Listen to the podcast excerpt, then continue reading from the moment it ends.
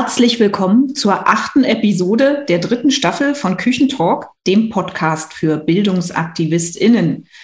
Wie bereits in der letzten Folge haben wir uns einen Gast aus dem Bereich Schule eingeladen, mit dem wir heute nicht nur einen Ausflug in die Welt der Schule, sondern auch in die Welt des Podcastens in der Schule machen. Wir freuen uns auf ein tolles Gespräch mit Helge Kletti. Helge, du bist Lehrerkind. Das verbindet uns beide, neben jetzt dem Bart, also dem Äußerlichen. Nicht jedoch das Aufwachsen auf dem Land. Aufgewachsen bist du nämlich in einer Bauernfamilie in Niedersachsen. Du solltest eigentlich nach der Grundschule aufs Gymnasium gehen, bist dann aber aus guten Gründen nach der Grundschule auf die Hauptschule gegangen. Im Auslandsjahr in den USA hast du den Hauptschulabschluss erhalten und dann den erweiterten Realschulabschluss in Deutschland gemacht. Du hast nicht nur ein Grundbildungsjahr als Erzieher, sondern auch eine Ausbildung als Koch.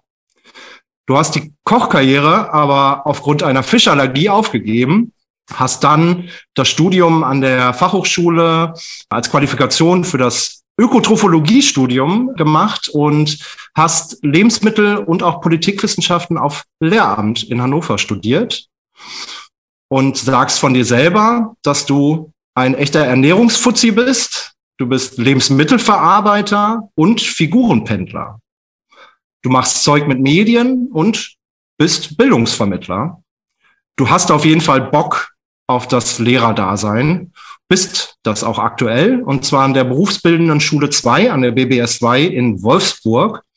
Das ist ein regionales Kompetenzzentrum für den gewerblichen technischen Bereich. Da wirst du uns sicherlich auch gleich noch mehr darüber erzählen, wie die Schülerinnen und Schüler so drauf sind, was du für Projekte machst und wie der Unterricht so läuft. Daneben hast du schon vor vielen Jahren einen Podcast mitgegründet und zwar mit dem Namen Schöne Ecken. Ein wirklich schöner Name. Und in diesem Podcast geht es um Stadtkultur, Lokulisches und Ästhetik. Der Fun Fact, den du mitgebracht hast, ist eine Gewürzmischung mit dem Namen Denkpfeffer, das intelligente Gewürz. Du hast es damals auf den Markt gebracht und das Witzige daran ist jetzt nicht, dass das nur eine Gewürzmischung ist und gar kein Pfeffer drin ist, wie man vielleicht dem Namen nach denken würde, sondern das war nicht während deiner Zeit als Koch, dass du das auf den Markt gebracht hast, sondern es war deine Bachelorarbeit. Und wir freuen uns auf ein tolles Gespräch mit dir. Herzlich willkommen, Helge Kletti. Super. Dankeschön, dass ich hier sein darf für die nette Einladung und für Sie tolle das Erzählen über mich. Ich bin ja auch schon ein bisschen rot geworden. Dankeschön, Koya, für die schöne Einleitung. Man merkt schon bei der Einladung, dass es ein äh, großer Spaß wird heute, glaube ich, mit dir auch im Vorgespräch. Hatten wir viel Spaß und äh, so soll das auch sein in diesen nicht so leichten Zeiten. Deswegen starten wir mal gleich nochmal mit weiteren guten Nachrichten. Was hast du uns denn für Good News mitgebracht. Hast du eine schöne Sache von heute oder aus dem, aus der Woche, die du uns erzählen kannst? Also was insgesamt in dieser doch recht, also viele meiner Kolleginnen und Kollegen und auch Schülerinnen und Schüler sagen, es sind schwierige Zeiten, das stimmt auch, aber ich finde das toll, dass ich so viel ausprobieren kann. Also im Moment ist es so, äh, das ist so ein bisschen das Neuland erforschen. Aufbruchstimmung und verrückte Dinge tun und Zeit haben dafür, ganz lange an etwas rumzuwerkeln, weil ich ja eben leider nicht in der Schule sein kann und meine Schülerinnen und Schüler sehe. Vermisst das natürlich wahrscheinlich wie jeder andere auch, den Austausch mit den Menschen. Aber dafür kann ich jetzt eben an meinen Online-Projekten viel arbeiten, was ich vorher nicht so konnte. Und das fällt noch auf, das macht mir unheimlich viel Spaß. Und so eine Sachen wie hier jetzt das tun, dafür habe ich jetzt mehr Zeit. Das finde ich besonders schön. Und du hast auch Zeit, um darüber nachzudenken, was man denn anders machen könnte am Bildungssystem. Du kennst ja schon unsere tolle Kategorie, das Wunschkonzert. Wenn du heute, jetzt sofort im Bildungssystem eine Sache ändern könntest, mhm. was wäre das dann und warum? Ich würde gerne, dass die Entscheidung, was man lernen will, in die Hände der Lernenden und Lernenden kommt. Also, dass die entscheiden, was sie machen können. Das, das würde ich toll finden. Das ist vielleicht gar nicht so ein großer Wunsch für vielleicht Außenstehende, aber wer selber professionell mit dem Thema Schule zu tun hat, weiß, wie eng doch manchmal das Korsett ist, in dem man da ist. Ich glaube, nicht umsonst gibt es ja Fridays for Future und Behörden regen sich auf, dass man freitags die Schule schwänzt. Und ich würde sagen, es ist doch super, können die Leute endlich mal was lernen. freitags nach eins. Ja, und das würde ich mir wünschen, wenn wir darauf mehr eingehen könnten und ein bisschen verrückter sind vielleicht. Mehr Chaos, mehr verrückt sein. Das wäre toll. Das würde ich mir mhm. wünschen. Ja, das klingt mehr echt, Chaos in der Schule, ja. Ja, es klingt echt auch, also es muss auch nicht zwangsläufig nur Chaos sein, sondern es ist ja auch mehr Selbstbestimmung und mehr Wirksamkeit. Also ich ähm, äh, dieses tolle äh, Projekt vom Education Innovation Lab jetzt die Digital Sparks setzen ja genau da an. Unsere Themen ähm, ist der Slogan davon. Also Schülerinnen denken, entspeisen selbst ein, welche Inhalte sie lernen wollen und lernen sie dann nicht nur in genau. ihrer Schule mit ihren Lernbegleiterinnen und LehrerInnen, sondern sie lernen sie sogar schulübergreifend mit anderen Schülerinnen mhm. zusammen und mit Expertinnen. Das ist ja schon so ein Weg dahin. Gemeinsames Lernen, sodass die Lehrkraft nicht mehr der Gatekeeper ist, der sozusagen sagt, was richtig und falsch ist, sondern dass man vielleicht auch Talente fördern kann von Schülerinnen und Schülern ja nicht so gebunden ist an was müssen wir aber lernen und nicht hinterfragen, warum eigentlich. Und dann glaube ich, kriegen wir auch mehr Spaß daran, weil die Leute dann nämlich das machen, was ihre Passion ist und was ihnen Spaß macht. Und dann glaube ich, können wir besser lernen. Das ist so ein bisschen die Philosophie, die ich dahinter sehe. Das versuche ich umzusetzen gebe mir da sehr viel Mühe, aber scheitere auch oftmals an formalen Vorgaben, die es mir nicht erlauben, da weiterzumachen. Aber ich gebe hm. nicht auf und manchmal ist es ein bisschen frustrierend und manchmal gewinnt man, manchmal verliert man. Ich fand vorhin, als du das gesagt hast, mich das sofort an meine Schulzeit, ich war zwei Jahre in der Hauptschule tätig, erinnert. Da war es auch oft so, dass Lehrkräfte eher diese Stille sozusagen mit Produktivität gleichgesetzt haben, zum Beispiel. Das ist so ein Merkmal, das mir da irgendwie in den Sinn kam. Und ich eigentlich immer so produktive Unruhe wertgeschätzt habe bei Schülerinnen und Schülern, wo sie einfach gewuselt sind, wo sie, wenn sie einen klaren Arbeitsauftrag hatten, für sich selber irgendwie auch nach draußen einfach gegangen sind in den Flur, weil da war es vielleicht besser für sie zu lernen. Sie konnten ne, nochmal raus, sie konnten sich bewegen, anstatt dieses starre in einer Reihe sitzen und still sein. Jetzt hast du ähnlich wie viele Menschen, glaube ich, in der Bildungsrepublik einen wirklich kurvigen und auch spannenden Bildungslaufbahn durchgangen. Du hast nicht nur eine Ausbildung abgeschlossen, sondern auch während des Studiums und auch davor wahrscheinlich diverse Nebenjobs gemacht. Du hast an der Fachhochschule studiert, an der Universität studiert. Du hast nebenbei noch einen Podcast produziert, hast eine Gewürzmischung rausgebracht und. Die macht schlau übrigens. Die, das genau, die, ja, schade, dass es die nicht mehr gibt. Oder gibt es die noch? Kann man die noch bei dir privat bestellen? Dann, dann würden alle total immer Abitur haben und die ganze Zeit ein Einser. Das geht nicht. Deswegen haben wir es eingestellt. Also das okay. war eigentlich der einzige Grund. Okay, verstehe. Äh, du hast aber auch ein Kochbuch auf den Markt gebracht. Koch doch. Äh, also du hast wirklich viele, viele verschiedene Sachen gemacht mhm. und bist dann Lehrer geworden. Ist ja. das vielleicht so ein Geheimrezept, gerade für Berufsschullehrkräfte? So ein diverser Bildungshintergrund, hier mal das gemacht, äh, eine Ausbildung gemacht, im Beruf gewesen und dann doch studiert und so weiter. Ist das so ein Geheimrezept? Äh, coole Frage. Ist so, ja. Ich würde sagen, genau das macht Berufsschule so spannend, weil viele Kolleginnen und Kollegen auch so einen kurvigen Bildungsgang haben und viele einfach einen Beruf vorher gemacht haben. Also gerade in der Gastro ist das so, so 17 Stunden am Tag gearbeitet oder 16 gerade so in der Sterne-Gastronomie. Da kommen viele auch her, die dann irgendwie nicht mehr können oder auch das nicht mehr wollen, so in der Art und Weise, aber sehr engagierte Menschen sind mit sehr speziellen, kurvigen Bildungsgängen und die kommen dann an die Schule und haben spannende Geschichten zu erzählen. Und ich glaube, letztendlich kommt es auf die Geschichte drauf an. Also eine gute Geschichte macht eigentlich alles aus. Also einer meiner Lieblingsstudien ist die Hattie-Studie. Ich weiß nicht, ob euch das was sagt. Die Hattie-Studie besagt ja eigentlich, es kommt nur auf die Lehrkraft drauf an. Und das Tröstende dabei ist, ist eigentlich scheißegal, was du da erzählst. Also meine zwei Semester Anorganik, mit denen kann ich angeben, weil es war unglaublich schwer, das zu bestehen, zumindest für mich. Ich weiß auch nicht, wie ich das bis heute gemacht habe. Äh, letztendlich kommt es darauf an, wenn ich davon erzähle, wie wir Taschenkrebsrennen gemacht haben unten im Hotel. Also dann hören mir die Leute zu und dann habe ich eine Bindung dahin und das ist immer meine Killergeschichte, dass wir mal Flusskrebse, da kostete einer 70 Euro und die haben wir unten während unserer Lehre in einem Atrium. Und zwar ist das, weiß ich nur, weil ich da dran gearbeitet habe, ist ein Keller mit einer Licht, mit einem Fenster oben drin. Und da war eine Hochzeit und dann haben wir halt diese Flusskrebsrennen gemacht und dann ist uns einer abgehauen und in die Hochzeitsgesellschaft reingelaufen. Und gefunden haben wir es dann bei der Braut und am Hochzeitskleid. Also solche verrückten Sachen haben wir gemacht. sowas setzt irgendwie das Setting für irgendwie so einen Link zwischen den Schülerinnen und Schülern und der Lehrkraft. Wenn man das schafft und das erleichtert es, glaube ich, wenn man eine gute Geschichte erzählt, dann kriegt man das vielleicht hin. Das führt mich zu der Frage, was ist dir wichtig im Umgang mit deinen Schülerinnen und Schülern, wenn du jetzt in der Klasse bist, sei es im digitalen Unterricht oder im Unterricht vor Ort? Was sind dir da so wichtige Aspekte, die du selber mitbringst oder die dir wichtig sind in der Klasse?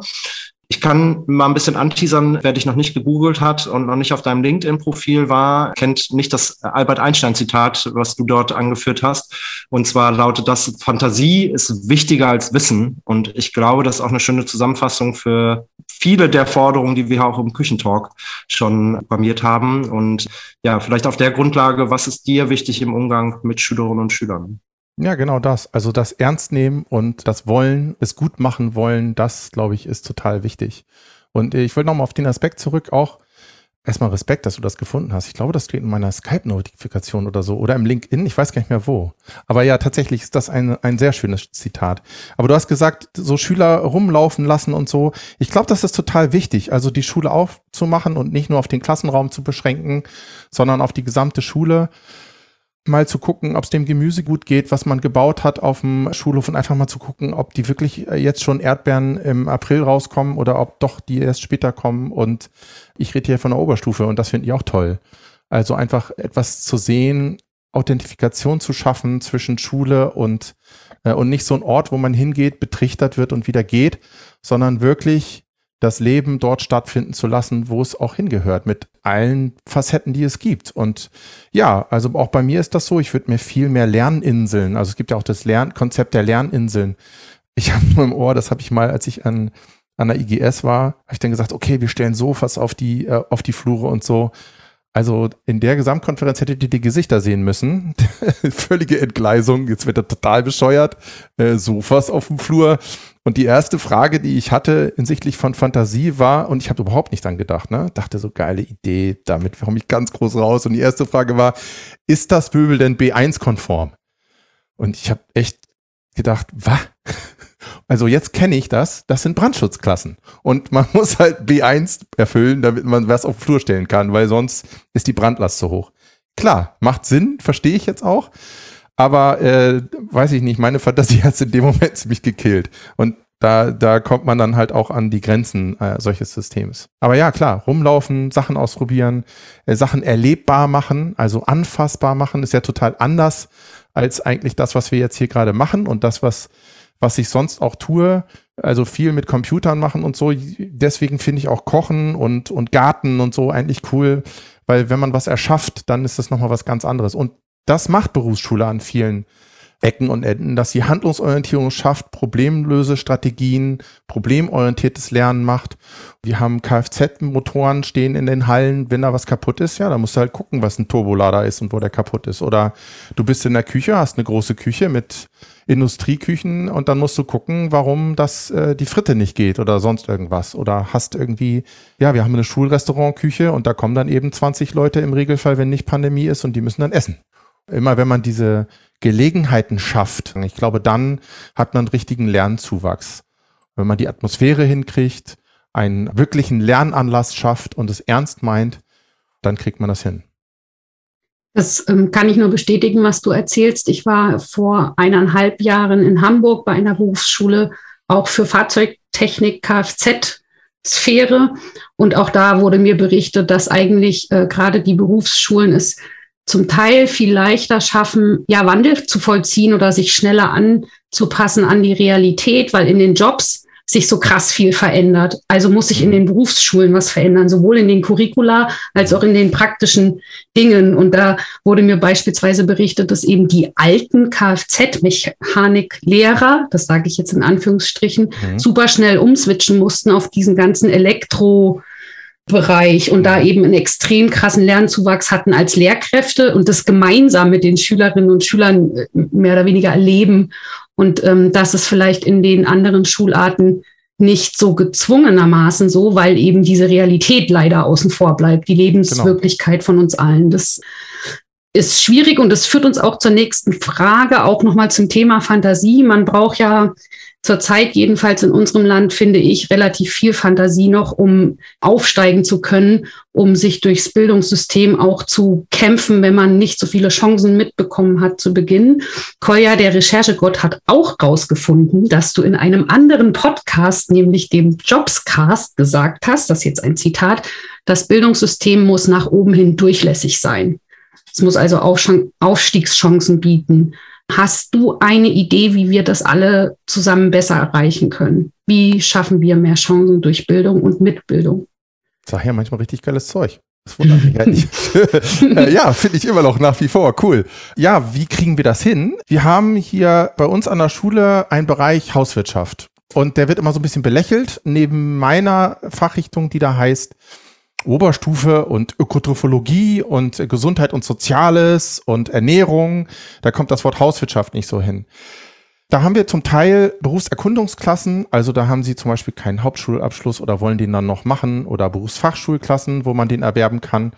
Wenn man denen die Chance gibt, vielleicht ein anderes Beispiel. Wir haben eine von diesen Hauswirtschaftsklassen bei uns mit in den Trakt in die Oberstufe genommen und da haben wir einen Koffer mit iPads stehen und äh, haben gesagt, hier, benutzt die mal. So, also mein Kollege und ich, mit dem ich das zusammen da mache, der liebe Stefan Domeyer, sei an dieser Stelle ganz herzlich gegrüßt. Mit dem mache ich das zusammen und dann habe ich gesagt, ja, benutzt die mal und dann, ja, dann standen ich vor diesem Koffer und die erste Frage war, dürfen wir das auch anfassen? Ich meinte, ja, genau, bitte, sofort. Hier ist der Befehl, anfassen, ausprobieren und nicht kaputt machen. Klar, aber ansonsten kann man auch nicht, also einfach machen. Ja, also sind denn hier jetzt die Schlauen und so? Und dann ich, ja, hier sind die Schlauen, aber die sind auch nicht schlauer als ihr. Die haben vielleicht nur andere Voraussetzungen gehabt. Also, was will ich damit sagen? Das Licht am Horizont zu sehen und ihnen die Perspektive zu zeigen, warum es notwendig ist, zur Schule zu gehen und vielleicht auch ja, mal stumpf auswendig zu lernen, das ist auch vielleicht mal wichtig und das durchzuhalten, um das zu lernen. Und das meine ich mit Durchlässigkeit. Also jedem die Chance bieten, diesen Weg zu gehen und nicht von Anfang an zu sagen, so, jetzt bist du in der BFS-Klasse und da bleibst du jetzt für immer, sondern irgendwie Perspektiven aufzeigen.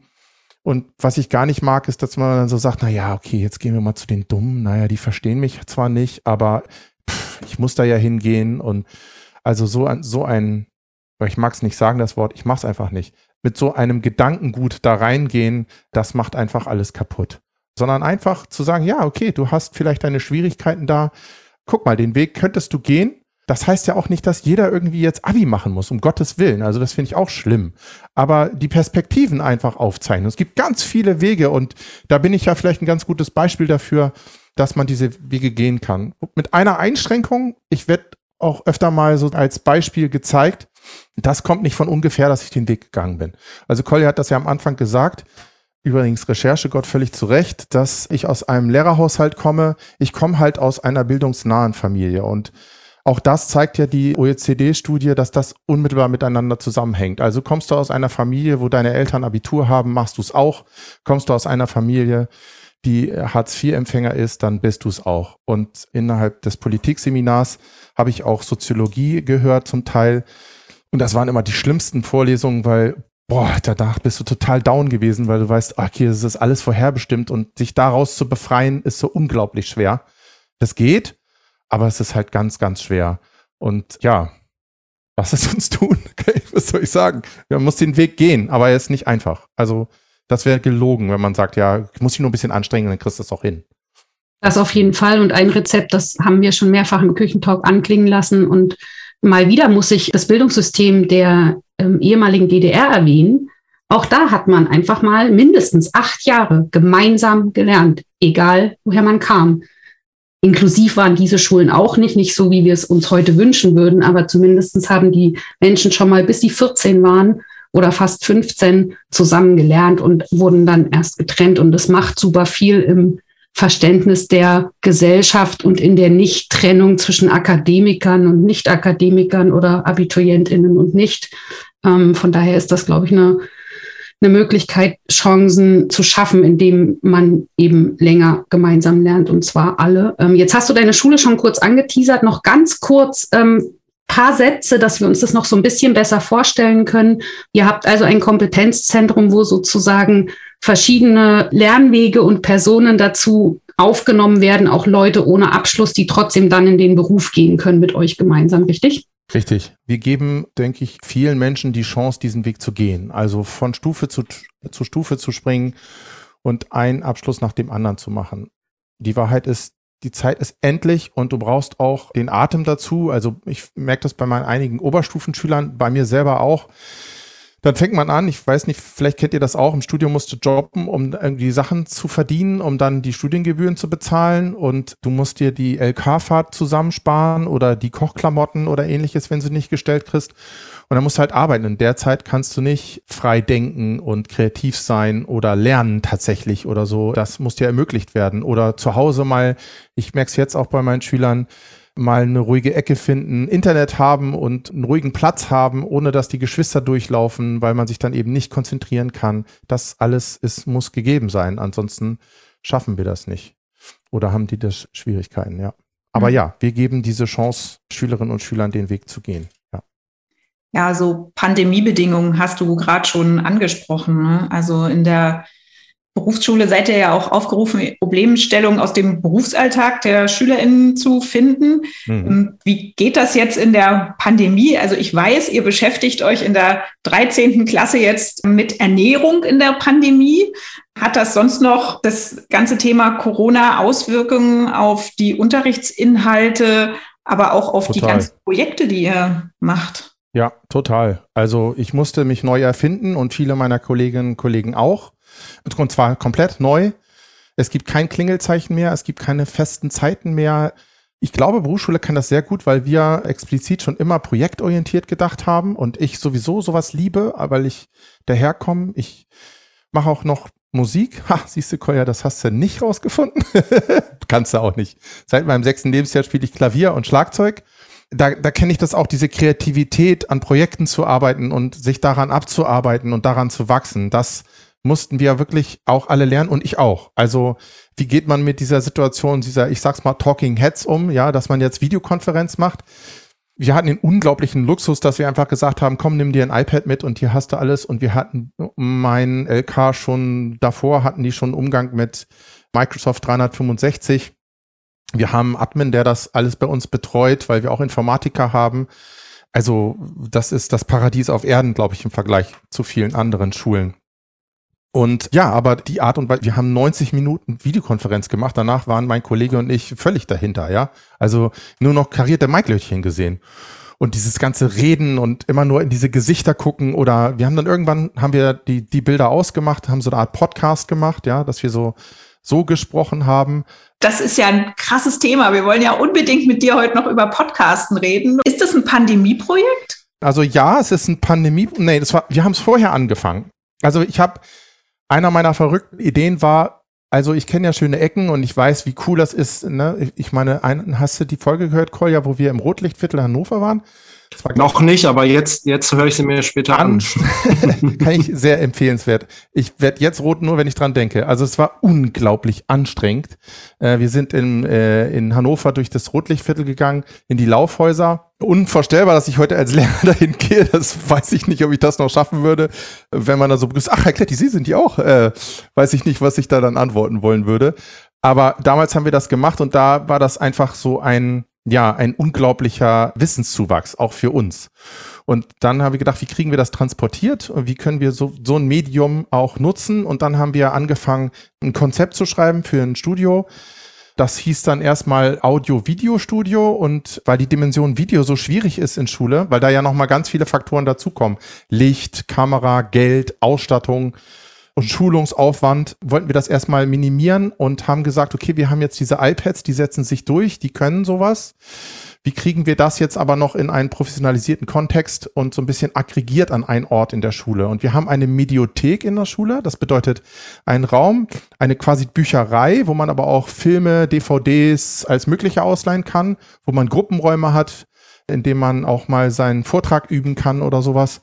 So netten Tischen, aber auch eine Spielecke und dann haben wir gesagt, okay, anschließend ist noch so ein Raum, der ist auch so wabenförmig angeordnet, das heißt ganz, ganz gut für die Akustik. Und da haben wir dann das Studio geplant.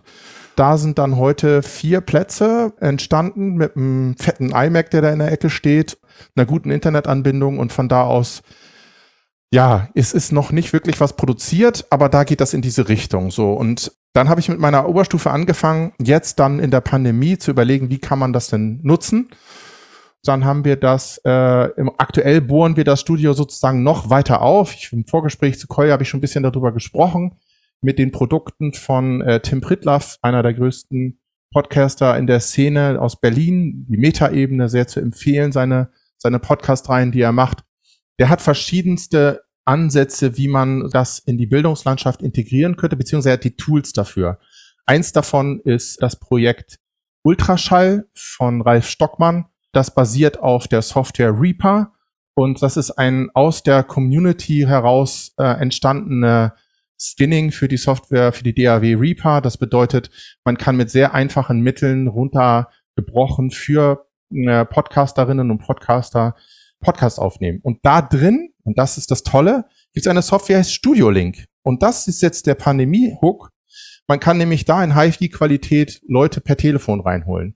Und dann haben wir gesagt, okay, das wollen wir machen. Wir wollen jetzt sozusagen Experten von überall aus der Welt, das fand ich schon immer ganz cool. Ne? Also Größenwahn lässt grüßen. Warum nicht, wenn ich mich damit nicht auskenne, gibt es sicherlich einen auf der Welt, der das besser kann oder mich noch besser unterstützen kann. Dann kann ich mich zurücklehnen, lerne auch noch was und habe die Originalquelle, ja, die primäre Quelle. Und dann, ähm, ja, jetzt experimentieren wir damit und jetzt in den nächsten Tagen kommt die erste Folge raus, die heißt Ernährung in der Pandemie und beschäftigt sich mit dem Zentrum für Hauswirtschaft, dem 10. Und da haben wir eine Gästin eingeladen und reden dann wie sie hat sich die Ernährung in der Pandemie geändert. Und das ist sozusagen über den Leistungskurs jetzt der letzten Woche entstanden. Und vielleicht was noch ganz spannend ist, wir haben dann überlegt, okay, wie kriegt man diese Projekte eigentlich in, in Unterricht gegossen, ja? Dann haben wir gesagt, okay, da muss es eine neue Art des Unterrichtens geben. Und dann sind wir auf EduScrum gekommen. Von Programmierern abgeguckt, die Scrum-Methode. Und äh, da gibt es, die Skandinavier haben das schon angefangen, das heißt EduScrum. Und EduScrum lässt eben diese Freiheit der Planung das kategorisiert nur die Projekte und lässt es in einer bestimmten Richtung ablaufen und setzt ganz explizit die Lernenden in den Fokus und nicht die Lehrenden. Eigentlich das Hauptkriterium darin ist, dass der, dass die Lernenden selbstständig ein Projekt erarbeiten und wir das nur begleiten, so wenig wie möglich Einfluss nehmen. Wir sind sozusagen Kunden. In der Projektmethode heißt es Product Owner. Und äh, wir sagen immer nur, ja, das ist das Produkt, da soll es hingehen und den Weg, wie ihr das macht, das entscheidet ihr völlig selbst. Hier sind die Werkzeuge dazu. Und das ist dann für mich und für alle anderen total so was ganz Neues, total irre. Äh, wo wollen wir anfangen? Es war auch völlig chaotisch am Anfang. Und dann habe ich gesagt, okay, wir brauchen Hilfe. Und dann habe ich über, ich glaube, es war über Twitter und um meine Zeit als wissenschaftlicher Mitarbeiter an der Uni Hannover einen Link bekommen zu Josie Schlichting. Die ist Leiterin bei Rossmann für die IT-Abteilung. Und die hat gesagt, du machst ja da abgefahrenen Scheiß, erzähl mal. Und dann haben wir miteinander telefoniert und dann hat sie gesagt, ja, das ist ja total cool. Rossmann hat ganz viel Eigenmarken. Wollt ihr nicht mit uns mal ein Clubhouse machen zum Thema Ernährung und äh, Podcast finden wir auch toll. Übrigens, wenn die dann mal fertig sind mit dem Abi, können die ja vielleicht einen Job bei uns machen, weil wir brauchen genau solche Leute. Dann haben wir das sozusagen ineinander verlinkt. Jetzt planen wir gerade, ich weiß gar nicht, ich sag's einfach, wir planen, äh, ob wir schaffen, 2021, auf die Ideen-Expo, eine große Messe in Niedersachsen für Schulen und Schulen zu gehen in Kooperation mit Rossmann. Und das gucken wir mal, ob wir das gestemmt kriegen. Also die Idee ist da, aber das ist dann schon ein dickes Brett zu bohren. Aber die interessieren sich eben auch für Podcasting. Und so ist das sozusagen entstanden. Das ist das, wie wir damit arbeiten. Ich glaube, wir kommen vorbei, wenn äh, das wieder möglich ist, oder? Total gerne, ja. Sehr gerne. Mm, wir freuen uns ja immer, wenn Menschen, die den Podcast hören, die Dinge auch nachmachen, wenn sie es toll finden. Mhm. Ähm, ich glaube, das, was du jetzt skizziert hast, ist auf jeden Fall Nachmachwert. Wir haben bei uns im Podcast ja auch so ein unfassbar krassen Lernzuwachs gehabt, so von der Sekunde eins an. Deswegen haben wir auch den Hashtag Podcast lernen quasi eingeführt und dazu nochmal konkret gefragt, was glaubst du, was ist für die Schülerinnen und Schüler so das Spannende daran an so einem Podcast? Also was sind vielleicht Kompetenzen, ohne das jetzt zu fachlich zu gestalten um die Uhrzeit, aber was, was finden die so spannend daran? Was ist das Coole? Also erstmal ist es deren Medium. Dann kann dieses Medium mehr erzählen als nur ein 1,30er wie in der Tagesschau. Also wenn Hubertus Heil in 1.30 erklären muss, warum es wieder mehr Arbeitslose gibt, dann ist das halt irgendwie ein Ding der Unmöglichkeit und ein Podcast kann sich dafür zwei Stunden lassen. Und die Schüler ziehen das durch. Die erzählen dann eine Geschichte auch echt bis ins letzte Detail mit allen Ecken und Enden, die so ein Thema hat. Und was will man mehr, als wenn man, ich meine, wir haben im Einführungsgespräch gesagt, du hast mal irgendwie in die Richtung Biochemie überlegt. Das kann ganz schön komplex werden und die Schüler hängen sich dann da rein und erklären es bis ins letzte Detail. Und hinterher denkst du dann so, äh, okay, ich habe das mal studiert, aber nun gut. Ich bin raus aus der Nummer, aber beeindruckend. Könnt ihr es mir nochmal erklären? Das ist so ein bisschen das, das Podcasten, glaube ich. Und auch dieses ein Ziel haben und äh, sich selbst hören. Also wir, wir haben ja auch das Phänomen der eigenen Stimme. Wir hören uns ja immer ganz anders, als wenn wir ins Studio gehen und dann unsere Stimme von vorne frontal in Stereo wahrnehmen. Wir hören uns ja in uns drin eigentlich mehr. Ja, ich glaube, da muss man sich sehr damit beschäftigen, bis man mal so einfach ins Unreine sprechen kann, sage ich jetzt mal so, wie wir jetzt gerade. Da, glaube ich, gehört sehr viel Erfahrung dazu. Und diese Erfahrung können die Menschen da lernen. Also das hängt damit zusammen, ich muss mich gerade hinstellen äh, oder am besten stehe ich oder ich setze mich zumindest gerade hin. Ich habe ein Glas Wasser vor mir stehen, damit ich diese Schmatzgeräusche nicht habe. Wir haben so SMB 7 Schur-Mikrofone, das sind Großkondensatormikrofone, da hört man dieses, das hört man halt total, wenn die Schleimhäute so aneinander kleben. Und da muss man halt tatsächlich was trinken. Und dann muss man sich seinen Text gut vorbereiten. Und der kann dann nicht mit Rechtschreibfehlern sein oder zumindest muss der so sauber geschrieben sein, dass du ihn ablesen kannst, sonst machst du dich zum Affen. Und das merken die dann ganz schnell. Ne? Also die höchste Strafe ist, wenn man das mal vor sie abspielt und sagt, ey, meinst du das ernst, Mann? Und dann, äh, nee, äh, kann ich dann nochmal, ich muss nochmal üben gehen. Also ich kann jetzt nicht, erklärt, ich muss nochmal üben. Und also wer hat das schon, wenn man sagt, lies mal was vor, ja? Und dann kann man höchstens sagen, du kannst ja nicht mal lesen. Brauche ich nicht. Ich brauche nur einmal auf Play drücken und dann hören die sich selbst und dann merken die schon, aber das, das nehmen wir so nicht, Herr Kletti. Wo ich dann schon sage so, boah, also da kann sich ja Jens Riewer oder wie er heißt eine Scheibe von abschneiden, da sind die immer noch nicht zufrieden. Also sprich, ich habe damit eigentlich gar nicht mehr so viel zu tun, sondern ich gebe nur das Framing, den Rest machen meine Schülerinnen und Schüler und ich ebne denen sozusagen den Weg. Das ist jetzt wirklich die Idealvariante. Ne? Es gibt noch ganz viel zwischendurch, wo es schiefgehen kann, aber im Prinzip äh, deine Frage, ja, es ist, weil es einfach authentisch ist und ein Ziel vor Augen und man da einfach was Neues lernt. Echte Medienkompetenz. Ja, Wahnsinn. Und ähm, Studionutzung. Hast schon ein bisschen beschrieben vorhin, ähm, ja. was ihr da alles an fancy Zeug. Also für mich ist heute wirklich wieder eine Sternstunde im Podcast lernen. Ich erfahre von ui, Tools, ui, ui von denen ich noch nie wusste, obwohl ich seit einem Jahr mit diesen wunderbaren Menschen und tollen Gästen Podcast mache. Frag mich mal, was ich im Vorgespräch gelernt habe mit Helge. Das ist der Wahnsinn. Wir können ja auch einfach jetzt ausmachen. Wir lassen Helge einfach durchreden, ist mit ohne Fragen jetzt. Aber eine habe ich, also eine mache ich jetzt noch. Was macht ihr? Ihr habt also ein richtiges Studio. Kannst du mhm. äh, noch mal äh, beschreiben? Und wie, ja. wie, das wird nur für Podcasten genutzt oder noch, ja. was macht ihr also wir sind noch in der Konzeptfindung. Gerade heute haben wir wieder eine Stunde schwer diskutiert, welche Software wir nun wirklich einsetzen wollen.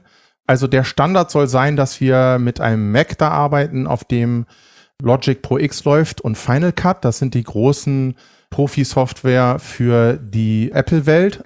Warum entscheidet man sich jetzt gerade für Apple? Viele Bundesländer haben sich entschieden, die iPads einzuführen, weil das das einzige ist, was sie in der Schule administrieren können, weil wir den großen Nachteil haben, dass wer will schon Administrator werden in der Schule, weil gerade bei uns nebenan gibt's das Zehnfache, wenn die das bei VW machen. Also warum soll ich dann in die Schule gehen, wo ich irgendwie nichts verdiene? Also müssen wir Systeme schaffen, die wir beherrschen können und die wir auch schulbar machen können. Und das geht halt nur damit. Also wussten wir schon mal, wir müssen klassisch in der Welt des angebissenen Apfel bleiben haben dann, äh, weil wir dann auch die, die Projekte, die auf dem iPad in der Klasse entstehen, ganz einfach transferieren können in unser Studio. Und es ist ja nicht so, dass wir nur diese High-Glossy-Podcast machen, sondern wir machen auch ganz viel Versuche, äh, nennt es Schrott, Chaos, was wir produzieren, wo wir ganz viel Ausschuss haben. Aber das ist trotzdem für uns wertvoll, weil wir natürlich dann Erfahrung sammeln. Also auf diese Software haben wir uns erstmal verständigt. Wir haben dann sogenannte Presets für unser Logic X gemacht, sodass wir eine männliche, eine weibliche Stimme haben für die Mikrofone jeweils, damit die EQs, also die Equalizer dafür schon eingestellt werden, sodass wenn eine Kollegin kommt, einfach nur den Rechner anmacht, sagt, hier sind die Mikrofone, dann nur noch die Slider hochstellt und dann kann eine vernünftige Aufnahme gemacht werden. So, das ist sozusagen das Basic da, wo wir hinwollen, dass jede Kollegin und jeder Kollege das so nutzen kann. Die Skalierung, die ich jetzt mache, das mache ich sozusagen mit meinen 13ern und mit den 12ern jetzt zusammen. Wir machen dann sozusagen Forschung, ja. Also wir sind dann auf Ultraschall unterwegs. Das ist aus der Familie der Podlove, also wie gesagt, Tim äh, ist da ganz viel, die versuchen Podcasting in die Breite zu bringen, sodass jeder zum Produzent werden kann. Und diese, das ist, finde ich, auch eine ganz tolle Sache. Podlove Podcast Publisher kostet nichts. Es ist freie Software für jeden benutzbar und soll eben die Barriere zum Podcasten ganz niedrig halten. Dafür nutzen wir eigentlich die ganzen Tools. Also Podlove benutzen wir zum, vom Publishen, äh, Kapitelmarken setzen, äh, machen wir damit und Ultraschall ist, wie gesagt, vom ganz tollen Ralf Stockmann, der das in seiner Freizeit macht, leitet eigentlich Teil der SUB in Berlin und äh, sonst macht er, glaube ich, aber nur noch irgendwie äh, dieses Projekt. Und da sind ganz viele Programmierer aus dem CCC-Umfeld auch, dem Chaos Computer Club, die ihre Freizeit da reinstecken, um anderen ermöglichen, dieses, diese Produktion zu machen und in möglichst hoher Qualität Content irgendwie in das Netz zu pumpen, damit es eben nicht nur bei ARD und ZDF und Pro7 und RTL bleibt, sondern auch in Schule zum Beispiel funktioniert. Liebe Hörerinnen und Hörer da draußen, wenn ihr zufällig auch eine so wunderbare Eigenschaft wie der Ralf Stockmann habt, hier spricht ein kleiner Podcast im Bildungsbereich, nicht ausgestattet mit so fancy Technik, noch wirklich handgemacht. Also wir machen die Marken noch selbst. Ne? Handgeklöppelt. Genau. Aber wir haben doch jetzt ein Studio gefunden, habe ich gedacht. Also die BBS 2 Proudly genau. Presents äh, Küchentalk. Also vielleicht, äh, wenn die pandemischen Bedingungen es hoffentlich bald erlauben, kommen wir auf jeden Fall auf unserer Tour bei euch vorbei und äh, nehmen mal eine richtige Podcast-Folge auf. Ich, ich gehe da in die Lehre. Ich, ich freue mich da schon. Ich, ich sitze da, ich mache da bei euch mal so ein, kannst du schon mal sagen, deinen Schülerinnen, wir kommen vorbei nach der Pandemie und wir machen mal so einen dreitägigen Workshop, ne? Genau, seid gegrüßt, es wird enger bei uns im Kurs. genau. Aber das kriegt ihr bestimmt hin. Jetzt möchte ich gerne noch mal ein bisschen anderes Thema anreißen und das hast du auch schon mit besprochen. Du hast über Rossmann gesprochen. Mhm. Ihr per Natur einer Berufsschule seid ja schon eher einer Kooperation mit außerschulischen Partnern freundlicher oder offener gegenüber. Ihr, ihr lebt das eher. Ich weiß auch aus den Erzählungen von dir, dass das immer ein Thema ist, womit du dich beschäftigst, auch mhm. sehr, sehr gerne. Mhm. Jetzt ist meine Frage, was hat sich so seit dem ersten Lockdown im letzten Jahr, was hat sich bei dieser Kooperation mit außerschulischen Partnern, was hat sich da verändert? Hat sich das eher intensiviert? Hat, ist es weniger geworden? Ist es anders geworden? Und wenn ja, was ist anders geworden? Also wir haben sonst immer ganz viel zusammen gemacht mit einem regionalen Apfelbauer. Klaus Hane sei an der Stelle sehr gegrüßt. Äh, der hört den bestimmt auch noch. Klaus Hane ist ein kleiner Apfelbetrieb hier bei uns in der Nähe in Hannover. Mit, da bin ich mit meinen Schülerinnen und Schülern hingefahren und habe mir Apfelplantagen angeguckt. Und der macht noch so ganz alte Apfelsorten. Apfel reifen lassen ist, ist echt Rocket Science so. Ne? Die werden gelagert in so Kältekammern und dann geht der Apfel schlafen für ein Jahr, wird mit CO2 begast und wenn du da reingehst, ohne dass die Atmosphäre ausgetauscht bist, bist du innerhalb von zehn Sekunden tot. Also ist gar nicht so romantisch mit dem Apfel, fällt mir gerade auf. Aber da gibt's ganz tolle Sachen und dann haben wir den besucht und dann gibt's halt über diesen Stoffwechsel, wird da, erklärt er das und Klaus hat so eine ganz, ist ein Riesenmann und dann erklärt er mit so Riesenhänden und dann erklärt er ganz ruhig mit so einer sonoren Stimme, wenn du da jetzt reingehst, dann bist du tot. dann so alles, oh, dann essen wir Äpfel, die nach Ananas schmecken, also sowas wie zum Anfassen, ja, ganz klein. Das machen wir alles gar nicht mehr sondern wir sind total synthetisch und analog und machen jetzt andere Sachen. Und das war so ein echt 180-Grad-Wende und dann genau das Gegenteil von dem. Total alles zweidimensional, nicht zum Anfassen. Und das hat sich intensiviert. Diese Arbeit mit Rossmann zum Beispiel hätte ich vorher wahrscheinlich in der Nummer nicht so gemacht, dass ich, ich habe aber jetzt die Vorteile, dass ich mir alle möglichen Leute in die Klasse holen kann, zu denen ich vorher nie einen Kontakt hatte. Also ich weiß, vom Jahr haben wir mal sowas gemacht, dass wir Entwicklungshelfer zusammen über Skype in, ich, äh, ich, ich weiß nicht mehr genau, was, Zimbabwe oder so. Das war total anstrengend, so über Skype mit Laptop nach vorne drehen und mit zehn Leuten gleichzeitig auf so einem Bildschirm gucken. Heute habe ich so ein äh, zweimal zwei Meter große Tafel mit 1080p und äh, einer Glasfaseranbindung und kann sozusagen in Echtzeit mit mir jeden reinholen, den ich will. Und ich glaube, das ist die Chance und das, was mir so viel Spaß macht. Aber genauso wie viele andere freue ich mich tierisch drauf, wieder auf den Apfelhof zu gehen, mir einen abzufrieren irgendwie in der Zeit und mal wieder ein paar Äpfel zu essen und einfach nur dazustehen und denken, boah, ist ganz schön kalt und der Apfel schmeckt cool. Das ist, glaube ich, so das, was unterschiedlich ist zwischen also, Pandemie und jetzt die Kombination aus beiden wünschst du dir eigentlich, ne? Eigentlich dieses wieder vor Ort sein, die Kooperation von früher leben und dieses genau. mal rausgehen aus der Schule, nicht nur virtuell, oh, aber gleichzeitig das beibehalten, dass man jetzt mal eben schnell irgendjemanden, einen Wissenschaftler genau. oder auch genau. einfach irgendeine andere Berufung mal mit reinholen kann und sagen kann, berichte doch mal aus deiner Praxis oder zeig uns mal, wie sieht deine praktische Arbeit aus, was kannst du uns mitgeben und vielleicht auch Projekte darüber machen. Ne? Gerade genau. auch EduScrum läuft ja genau. über solche Geschichten eher mal einfacher mit anderen ja, Experten. Absolut. Aber ich, wie alle anderen auch, ich habe das Gefühl, wie andere Bundesbürgerinnen und Bürger bin ich auch echt müde und ich muss mich auch immer zusammenreißen und sagen, ey, beim Inzidenz von fast 200 ist das keine geile Idee, irgendwo hinzugehen oder so. Und man fühlt sich da auch echt als, un, als zu Recht als nicht eingeladen, so, weil das auch einfach eine Scheißidee ist. Und wir müssen das jetzt weiter so durchziehen. Aber wenn ich so dran denke, früher sind wir dann einfach mal auch nach Berlin gefahren. Also von Wolfsburg nach Berlin dauert genau zwei Stunden. Dann stehst du im Zentrum von Berlin und dann gehst du mit deinen Schülerinnen und Schülern in Markthalle 9. Übrigens ein riesengeiler Tipp für Leute, die in Berlin sind. Kreuzberg Markthalle 9. Ein Aldi in einem alternativen Markt aus dem 19. Jahrhundert. Mega abgefahren, gibt's total den Culture Clash, dass die Kreuzberger jetzt sagen, der Aldi, der muss weg und so. Das ist, äh, da gibt's eigenes Bier, das sie brauen und da gibt's Kumpel und Keule, eine gläserne Fleischerei und das gucken wir uns alles an, ja. Wir stehen dann, natürlich trinken wir kein Bier, sondern wir trinken Wasser und dann gucken wir uns Kumpel und Keule an und dann ist das ja, das ist total toll. Oder wir fahren in die andere Richtung, ist eine halbe Stunde, dann stehen wir im Niedersächsischen Landtag und fragen mal einen Politiker, echt, meinst du es ernst? Was du da vorhin gesagt hast, so? Wann kommen denn jetzt mal die Computer in die Schule? Wollten wir übrigens mal fragen. Und dann stehen die so vor uns und sagen so, hä, Moment, also, wie kommen sie eigentlich hierher? Und dann so, ja, mit der Bahn. Das Einzige, was uns auffällt, ist, dass das Niedersachsen-Ticket erst um neun anfängt. Das ist echt scheiße. Da sollte man nochmal drüber nachdenken, ob man das nicht anders macht. Du lobhudelst hier schon die ganze Zeit tolle Unternehmen. Ja.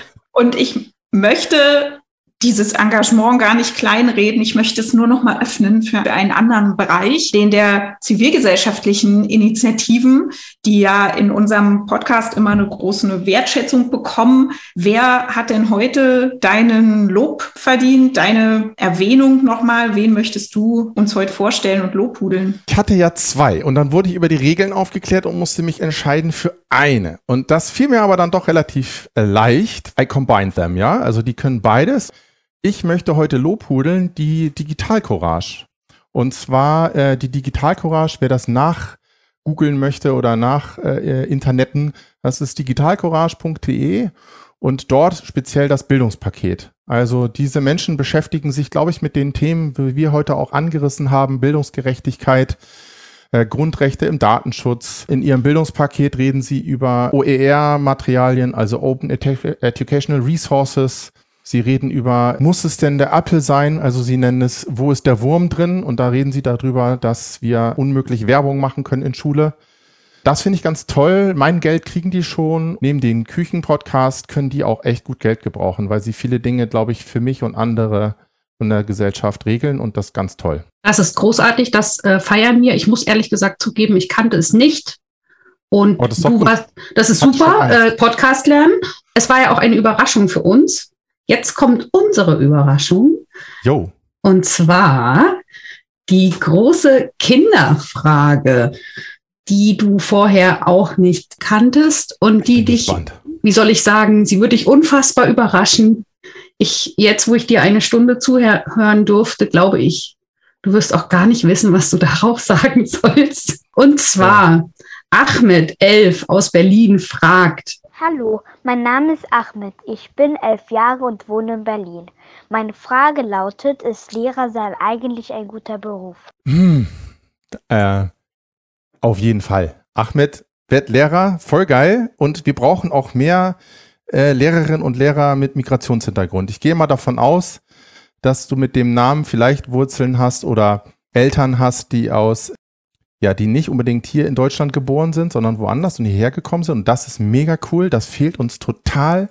Das fehlt auch mir. Ja, also wenn ich als Politiklehrer vor vielen Menschen mit Migrationshintergrund rede, also viele der Eltern kommen aus der Türkei, aus Italien, äh, Griechenland ist dabei, dann was erzähle, dann erzähle ich da immer als Kartoffel. Ja, mein Kollege Alexandros Lazaridis, seine Wurzeln oder die, das sind ja nicht seine Wurzeln, sondern er ist Deutscher, manchmal mehr Deutsch als ich, aber seine Eltern, meine ich, haben ihre Wurzeln in Griechenland. Wenn der dann was sagt, dann ist das was ganz anderes. Also Ahmed, machet, werde Lehrer. Der Weg ist hart, kann ich dir sagen, aber er lohnt sich. Und es gibt gutes Geld. Ist ja manchmal auch ein Anreiz. So, jetzt waren wir still. Und das mhm. ist eigentlich deswegen, weil wir so traurig sind. Also ich würde jetzt sagen, begrab mein Herz an der BBS Wolfsburg. Yay! Mach das nicht. Gleich zwischen Apfelbauer und genau. Podcaststudio. Genau. Es war wunderschön mit dir, Helge, und wir waren überhaupt nicht ernst. Und das war so erfrischend, thematisch, so breit. Und ich glaube, wer jetzt noch keine Lust hatte, an der Schule tolle Projekte umzusetzen, der steigt spätestens jetzt ein. In dem Moment, wo diese schöne Folge gesendet wird, werden bei dir die Drähte glühen oder heute eher wahrscheinlich die Tasten. Ja, gib mir, noch, gib mir noch eine Nacht. Wir sagen schön. danke, Helge, für dieses wahnsinnig tolle Gespräch. Ja, vielen Dank, dass so tolle Menschen sowas machen und ich dann auch noch eingeladen werde. Das weiß ich sehr zu schätzen. Sehr das gerne. Schön. Sehr, sehr gerne. Ich glaube, wir alle hätten auch gerne bei dir als Lehrkraft, die Podcast schon gemacht hat, als wir noch nicht wussten, wie Podcasten äh, buchstabiert wird, hätten wir auch sehr gerne unser Abitur gemacht oder unsere Ausbildung gemacht. Das als äh, wirklich tolles Feedback. Wir kommen gerne zu euch nach Wolfsburg und nehmen dann mal einen Küchentalk-Podcast äh, auf. Ja. Liebe Hörerinnen und Hörer da draußen, habt ihr denn noch Feedback zu der aktuellen Folge, zu den vergangenen Folgen und äh, habt ihr vielleicht auch Feedback, was wir noch machen sollen, wen sollen wir noch einladen, habt ihr Kinderfragen, große Kinderfragen an uns, dann bitte immer her damit. Und uns bleibt jetzt nur noch zu sagen, tschüss und bis bald, ihr Lieben. Tschüss. Tschüss. Tschüss.